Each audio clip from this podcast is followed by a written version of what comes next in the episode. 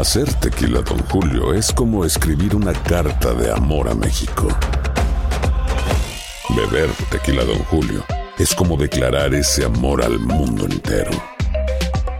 Don Julio es el tequila de lujo original, hecho con la misma pasión que recorre las raíces de nuestro país. Porque si no es por amor, ¿para qué? Consume responsablemente. Don Julio Tequila, 40% alcohol por volumen, 2020. Importado por Diageo Americas, New York, New York. Si no sabes que el Spicy McCrispy tiene Spicy Pepper Sauce en el pan de arriba y en el pan de abajo, ¿qué sabes tú de la vida? Para, pa, pa, pa. ¿Quieres regalar más que flores este Día de las Madres? The Home Depot te da una idea. Pasa más tiempo con mamá plantando flores coloridas, con macetas y tierra de primera calidad para realzar su jardín. Así sentirá que es su día todos los días. Llévate tierra para macetas Bigoro por solo $8.97 y crece plantas fuertes y saludables dentro y fuera de casa. Recoge en tienda y sigue cultivando más momentos con mamá en The Home Depot. Haces más, logras más. Más detalles en homedepot.com diagonal delivery. En la siguiente temporada de En Boca Cerrada. Y hoy se dio a conocer que son más de 15 las chicas o las niñas y que viajan de un lado al otro con Sergio y con Gloria Trevi. Déjame llevarlo a un hospital, por favor. Creo que es lo mejor que puedo hacer. En las condiciones en las que Sergio lo obligaba a vivir, no hubiera soportado el siguiente invierno en España. Lo que nunca se dijo sobre el caso Trevi Andrade, por Raquel Mariboquitas. Escucha la segunda temporada en donde sea que escuches podcast para enterarte en cuanto esté disponible. Hola, soy Jorge Ramos y a continuación escucharás el podcast del Noticiero Univisión. El programa de noticias de mayor impacto en la comunidad hispana de Estados Unidos. Muy buenas noches, Paulina. La noticia en Washington sigue siendo la destitución de Kevin McCarthy como líder del Congreso y por ahora en la Cámara de Representantes, Patrick McHenry, ese hombre que ven ahí, ocupa la presidencia temporal. Mientras tanto, se está buscando al que será el presidente permanente. En este momento, los nombres que están sonando son los representantes Jim Jordan, Tom Emmer, Kevin Hearn, Steven Scalise, Tom Cole y Patrick McHenry. A pesar de todos los temas que quedan pendientes, será hasta el 10 y 11 de este mes que se votaría para escoger a un nuevo líder del Congreso. Antes de este voto, la prioridad, por supuesto, era el presupuesto, porque el dinero que se aprobó para el gobierno sigue funcionando y se acaba ya en el próximo mes de noviembre. Claudia Uceda nos va a hablar a continuación de la incertidumbre y del caos que se está viviendo en la Cámara de Representantes. La búsqueda del próximo líder de la Cámara de Representantes comenzó luego de la destitución de Kevin McCarthy. El primero en presentarse en la lista de candidatos fue Jim Jordan. Mis políticas son coherentes con los republicanos. Puedo ayudar a unir el partido, afirmó. En una carta a sus colegas pidió apoyo e indicó que busca concentrarse en políticas sobre el crimen y la frontera. Jordan es uno de los republicanos que lidera el esfuerzo para hacerle un juicio político al presidente Joe Biden en relación a los negocios de su hijo Hunter Biden. Tiene 59 años, es aliado del expresidente Donald Trump y miembro fundador del grupo Freedom Caucus, el ala más conservadora de la Cámara. Steve Scalise también anunció que quiere ser el presidente de la Cámara Baja y también mandó una carta pidiendo apoyo. Scalise tiene 57 años y es el líder número dos en la Cámara de Representantes. Scalise sobrevivió el tiroteo masivo en una práctica de béisbol y padece de cáncer en la sangre. Ayer indicó que se siente bien y que está apto para el cargo. La salida de McCarthy dejó al Congreso paralizado. Los miembros están en receso. El 11 de octubre elegirán un nuevo líder. Lo que se puede hacer es abrir la plenaria solo para elegir un nuevo presidente. No se puede considerar ninguna ley pero las citaciones emitidas por los comités investigativos siguen siendo válidos. Al menos dos republicanos piden que Trump sea el próximo presidente de la Cámara de Representantes, lo que la ley permite. Pero Trump indicó que está concentrado y que aspira a ser presidente. Sin embargo, el presidente interino de la Cámara Baja, Patrick McHenry, mostró su mano dura. Aunque no necesariamente para gobernar. Y es que echó a Nancy Pelosi de una de sus oficinas en el Capitolio. Pelosi indicó que el desalojo es una brusca desviación de la tradición. Claudia, ¿por qué los congresistas se fueron a sus respectivos distritos cuando queda tan poco tiempo para llegar a un acuerdo sobre el cierre del gobierno? Paulina, te cuento que ni los muchos de los demócratas ni republicanos no están contentos con esa decisión. Querían quedarse aquí, pero era importante recalcar de que eran tanta la tensión que muchos temían que terminen en golpes. Por eso se decidió ir a receso, tomar un poco de aire y bajar las tensiones. Regreso contigo, Jorge. No sé si lo han logrado, Claudia. Gracias por la información. El féretro de la senadora Dianne Feinstein quedó expuesto en Capilla Ardiente en el Ayuntamiento de San Francisco, donde comenzó su carrera política. Feinstein falleció a los 90 años de edad en su residencia de Washington, D.C. la semana pasada. Antes de ser legisladora federal, Feinstein fue alcaldesa de San Francisco. Y a pesar de haber recibido una orden de silencio el día de ayer, hoy Donald Trump criticó al juez que preside el juicio civil por fraude que se le realiza en Nueva York. Trump dijo que el juez Arthur Engoron es demócrata y que ya sabe de antemano lo que va a hacer en el caso. Trump asistió a este juicio por tercer día consecutivo, tal y como nos informa Blanca Rosa Vilches desde Nueva York.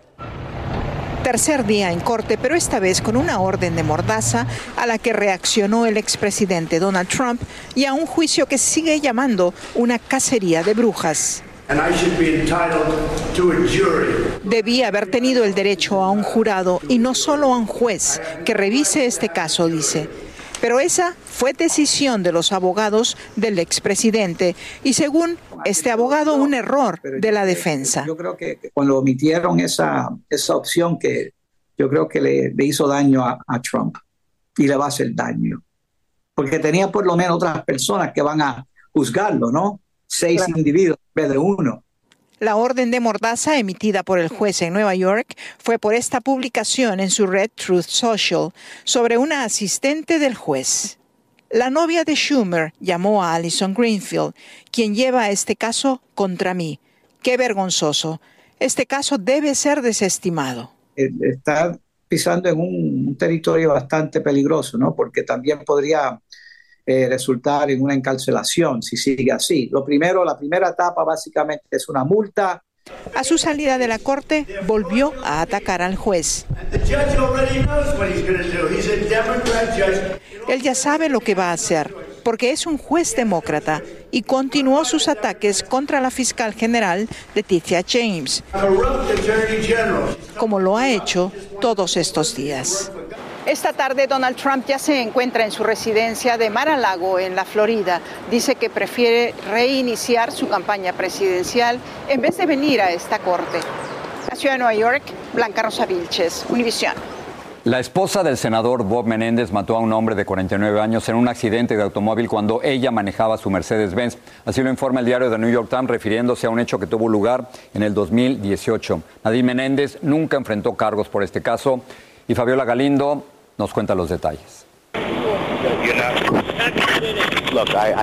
Confundida, asustada y negando haber hecho algo malo. Así lucía Nadine Arslanian, la entonces novia del senador Robert Menéndez, luego de que atropelló mortalmente a un peatón en Nueva Jersey. No, no. Ocurrió una noche en diciembre de 2018 en Bogotá, Nueva Jersey, mientras Nadine Menéndez conducía su coche Mercedes del año reportó a la policía de esa localidad no haber visto al peatón que, según ella, cruzó en la pista sin tener paso peatonal. Luego de interrogarla, la policía concluyó que Nadine no tenía culpa y la dejó en libertad sin citación. El accidente no tuvo atención mediática hace cinco años, pero hoy se vincula a la investigación federal en la que se acusa a los Menéndez de recibir sobornos como un auto Mercedes del 2019, luego que el suyo quedó destrozado. Hoy el senador Menéndez reaccionó diciendo, That was a tragic accident and uh, uh, obviously uh, we think of the family. Una interrogante es si Menéndez, a quien se acusa de usar su influencia para favorecer a empresarios, también trató de intervenir en este accidente. En las grabaciones obtenidas por Univision se escucha a un policía retirado acercarse a pedir que la dejen ir por ser amiga de un amigo. Meses después, el senador le proponía matrimonio en un viaje que la pareja hizo al Taj Mahal en la India. Quienes conocían a Richard Cobb, la víctima de este accidente, se preguntan si realmente se hizo todo lo posible por investigar qué ocurrió cuando Cobb fue atropellado frente a su vivienda esa noche. En Bogotá, Nueva Jersey, Fabiola Galindo, Univisión. Por cierto, este miércoles el senador Bob Menéndez se rehusó a decir si volverá o no a postularse para el escaño por el estado de Nueva Jersey, pero dijo que no pondría en peligro ese escaño para su partido, el Partido Demócrata. Hay que recordar que el Departamento de Justicia encausó a Menéndez, a su esposa Nadine y a tres empresarios por participar en un esquema de sobornos a cambio de favores políticos. La calma vuelve poco a poco a la Universidad Morgan de Baltimore después de que un pistolero valió a cuatro estudiantes y a una quinta persona cerca de su campus. Autoridades están investigando el motivo del tiroteo. Talía Varelas tiene lo último. Talía, te escuchamos.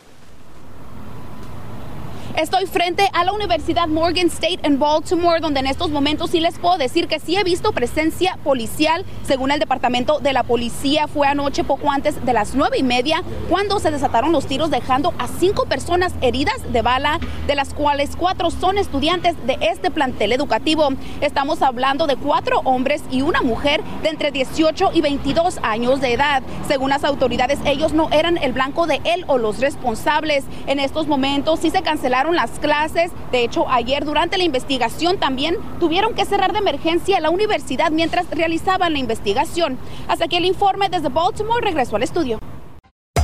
Hacer tequila, don Julio, es como escribir una carta de amor a México. Beber tequila, don Julio, es como declarar ese amor al mundo entero. Don Julio es el tequila de lujo original hecho con la misma pasión que recorre las raíces de nuestro país.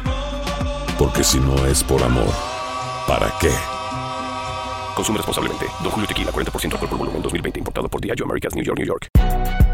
Si no sabes que el Spicy McCrispy tiene Spicy Pepper Sauce en el pan de arriba y en el pan de abajo, ¿qué sabes tú de la vida? Para, pa, pa, pa.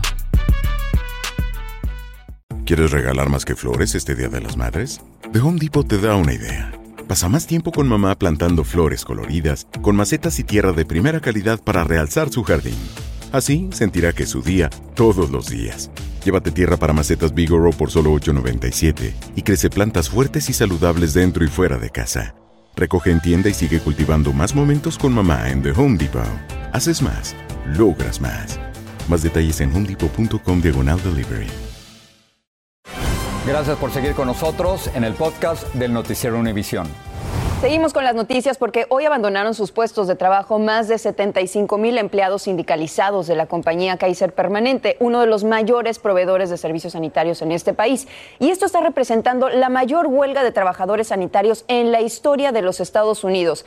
A continuación, Luis Mejid nos dice cuáles serán las repercusiones de esta huelga, sobre todo en California, Colorado y Washington. Salieron temprano en la mañana a asegurarse que no serían ignorados. Es la huelga de trabajadores de salud más grande en la historia del país. Empleados de Kaiser Permanente en California, Colorado, Washington, Virginia, Oregon y la capital de la nación, más de 75 mil en total abandonaron sus puestos. Estamos aquí en huelga porque Kaiser no nos quiere renovar nuestro contrato. Asistentes médicos, técnicos de rayos X, laboratoristas y otros empleados pertenecientes a ocho sindicatos, casi la mitad de los trabajadores de Kaiser piden mejores salarios y más personal. ¿Cómo es trabajar en Kaiser hoy sin contrato? Ah, ahorita estamos arriesgando nuestro trabajo porque pues no tenemos contrato, necesitamos más paga, más apoyo. Potencialmente 13 millones de pacientes podrían verse afectados por la medida de fuerza. Algunas citas han sido canceladas. Las oficinas médicas y la clínica de urgencia continúa operando. Lilia Salazar tuvo que ir a Kaiser en Oakland, California. Todo estuvo bien. Inmediatamente nos atendieron. Tuvimos consulta en, en especialidades en el hospital de enfrente. La gerencia de Kaiser nos dijo que por el momento no van a dar entrevistas a la prensa. A pesar de la huelga, las negociaciones continúan. Esta medida de fuerza terminaría el sábado, pero no se descartan otras. En un comunicado, Kaiser dice que en las negociaciones que continuaron durante la noche se ha hecho mucho progreso y se han logrado acuerdos en varias propuestas, agregando que continuamos comprometidos en alcanzar un nuevo acuerdo Nuestra principal prioridad es el cuidado de nuestros miembros y nuestros pacientes. Mientras el acuerdo se negocia, los trabajadores siguen en la calle. En Oakland, California, Luis Mejid, Univisión. Y el gobierno del presidente Biden canceló otros 9 mil millones de dólares de la deuda de préstamos estudiantiles. Y esto ocurre pocos días después de que se reanudaran los pagos tras una pausa de tres años por la pandemia. El gobierno pudo utilizar los programas existentes de alivio de la deuda para ayudar a 125 mil prestatarios en esta oportunidad. El Papa Francisco ofició una misa en la Plaza de San Pedro para inaugurar hoy formalmente el Sínodo, que es una reunión muy importante para su agenda de reformas dentro de la Iglesia Católica. Muy bien. Y esto tras declarar que abrió las puertas de la institución a todos, eso dijo, incluidas las mujeres y las parejas del mismo sexo, a las que les dio su bendición. En el Vaticano, Pablo Monsalvo nos cuenta. Un super sínodo, como aquí lo llaman, que pone al desnudo las profundas diferencias en el seno de la Iglesia Católica fue inaugurado con una misa solemne encabezada por el Papa Francisco. Por primera vez en la historia, mujeres y laicos tendrán voz y voto en las reuniones que desde siempre fueron cerradas a los obispos. El Vaticano entendió que los temas que más preocupan a los fieles son el rol de las mujeres en la iglesia, el celibato de los sacerdotes, qué va a pasar con la comunión de los divorciados vueltos a casar y qué posición hay sobre las parejas conformadas por personas del mismo sexo. Justamente, este último punto generó la ira del ala ultratradicionalista después de que trascendiera que el Papa Francisco no descarta permitir bendiciones a las parejas de homosexuales. El cardenal estadounidense Raymond Burke acusó a Francisco de llevar a la iglesia a la destrucción si esto se terminará permitiendo. Protagonista del sínodo. En respuesta, el pontífice dijo que el sínodo no debe ser un acto de campaña política. Este sínodo está dividido en dos etapas. La primera, que es solo deliberativa, se va a desarrollar aquí a lo largo de todo este mes. Y la segunda, en la que sí se esperan conclusiones, está prevista para octubre del 2024. La hermana Lucía Caram es una activista social de la Orden Dominica muy cercana al Papa, con quien se reunió hace pocos días, y lucha desde hace mucho tiempo para que se reconozca el rol de importancia de las mujeres en la organización de la Iglesia como institución. Es uno de los temas que le va a costar más eh, dar un paso. Dicho esto, eh, yo personalmente me gustaría que en todo caso, si la mujer llega a ordenarse sacerdote, tendría que cambiar el modelo de sacerdotes dentro de la iglesia. Juan Carlos Cruz es uno de los laicos que asesoran a la Santa Sede. La iglesia no la puedes cambiar de un día para otro. Un cambio pretendido por muchos en una institución que sienta sus bases justamente en mantener las tradiciones a través de los siglos. En la Ciudad del Vaticano, Pablo Monsalvo, Univisión. La policía italiana aún no ha identificado los cadáveres de todos los 21 fallecidos en el accidente de autobús ocurrido este martes cerca de Venecia. Las autoridades siguen investigando qué ocasionó la caída de este autobús. Mientras tanto, en la India, al menos cinco personas murieron y 23 miembros del ejército están desaparecidos en el estado de Kim, Sikkim a causa de las inundaciones repentinas. Los operativos de búsqueda y de rescate continúan en medio de las carreteras bloqueadas y de los terrenos cubiertos por el lodo. Miren, la periodista rusa Marina Opsilla Nikova, quien protagonizó una osada protesta en televisión contra la guerra del Kremlin a Ucrania, fue condenada en ausencia a ocho años y medio de prisión por un tribunal de Moscú. Como ustedes recordarán, el 22 de febrero del año pasado, Opsilla Nikova irrumpió repentinamente en un noticiero en vivo con un cartel que decía, paren la guerra, les están mintiendo. El año pasado, esta reportera escapó del arresto domiciliario junto con su hija y ahora se encuentra en París, Francia, según informa su asistente. La policía israelí arrestó a cinco judíos ultraortodoxos que fueron vistos escupiendo a peregrinos cristianos en Jerusalén. El primer ministro Benjamín Netanyahu condenó el hecho. Cuatro de los detenidos son adultos y uno menor de edad. Señores, lo sabemos, el día de hoy el Powerball va a sortear unos 1.200 millones de dólares y hay datos que vale la pena destacar, pongan mucha atención. Miren, del total del premio mayor, el 50% de este dinero se destina a premios, incluido el premio gordo. El otro 50% se reparte entre los estados participantes. En las zonas con mayor población hispana, como por ejemplo California, Florida, Nueva York y Texas, gran parte de ese 50% va dirigido a la educación. Y escuchen este dato, en Estados Unidos se gastan cerca de 70 mil millones de dólares nada más en boletos de lotería. Si nos repartiéramos esa cantidad entre toda la población de este país, incluidos los niños, cada persona recibiría anualmente, Jorge, 230 dólares. Increíble. Pregunta, taco favorito. De pastor, sin duda. Somos dos al, dos al pastor con todo, por favor. Hoy, hoy es el día del taco, es un símbolo de México, es una delicia, pero también una de las comidas más fáciles de encontrar en otros países. Ya estoy salivando nada más de hablar del taco. riquísimo. Sí, Estados Unidos es uno de los países donde más se consumen tacos. Tanto es así que en este país el 4 de octubre es el Día Nacional del Taco. Y Dulce Castellanos nos muestra cómo hoy se está festejando. Dorados al vapor en tortillas hechas a mano con carne asada al pastor o mariscos, coronados de guacamole, salsas y su cilantro y cebolla, hacen del taco un rey entre las comidas mexicanas. El taco, como lo dijo la maestra Chapa, es el paraíso de sabores. ¿Listo? ¿Una orden? ¿Que tacos? Con un sinfín de variedades, pero igualmente deliciosos y que han acaparado el paladar de todos, el taco es celebrado el 4 de octubre como el Día Nacional del Taco en Estados Unidos. El taco ha alcanzado un reconocimiento internacional. El taco ya no es nada más de México, sino, sino es de todo el mundo. Originario de México, el taco fue incorporado con su propia versión estadounidense entre las opciones más populares de la comida rápida.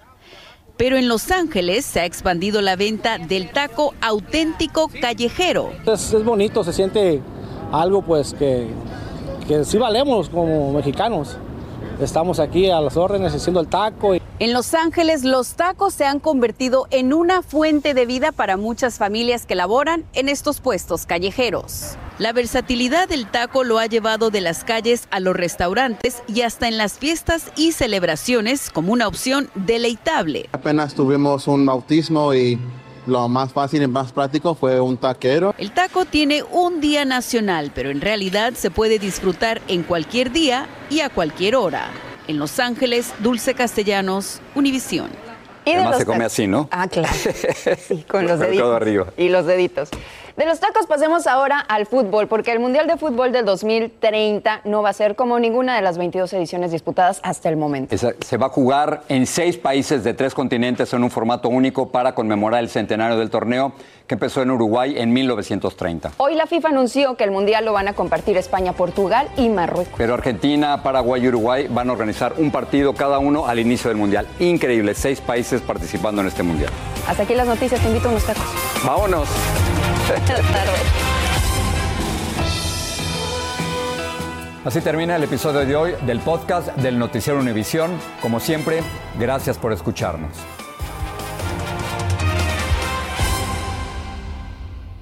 en la siguiente temporada de En Boca Cerrada. En alguna ocasión estando en Brasil, él mencionó que si alguna de nosotras llevábamos a la policía antes de que entraran, él primero se mataba. Ándale, ve y trae a Ana Dalai. Katia se levanta, va al cuarto, regresa y se queda parada en medio de la sala congelada. Y descubre el rostro de Ana Dalai y vemos la imagen más terrible del mundo. Lo que nunca se dijo sobre el caso Trevi Andrade, por Raquel Mariboquitas. Escucha la segunda temporada en donde sea que escuches podcast para enterarte en cuanto esté disponible. Hacer tequila, Don Julio, es como escribir una carta de amor a México. Beber tequila, Don Julio, es como declarar ese amor al mundo entero. Don Julio es el tequila de lujo original, hecho con la misma pasión que recorre las raíces de nuestro país. Porque si no es por amor, ¿para qué? Consume responsablemente. Don Julio Tequila, 40% alcohol por volumen, 2020. Importado por Diageo Americas, New York, New York. Hay gente a la que le encanta el McCrispy y hay gente que nunca ha probado el McCrispy. Pero todavía no conocemos a nadie que lo haya probado y no le guste. Para pa pa pa. ¿Quieres regalar más que flores este Día de las Madres? The Home Depot te da una idea. Pasa más tiempo con mamá plantando flores coloridas, con macetas y tierra de primera calidad para realzar su jardín. Así sentirá que es su día todos los días. Llévate tierra para macetas Bigoro por solo $8.97 y crece plantas fuertes y saludables dentro y fuera de casa. Recoge en tienda y sigue cultivando más momentos con mamá en The Home Depot. Haces más, logras más. Más detalles en homedepot.com diagonal delivery.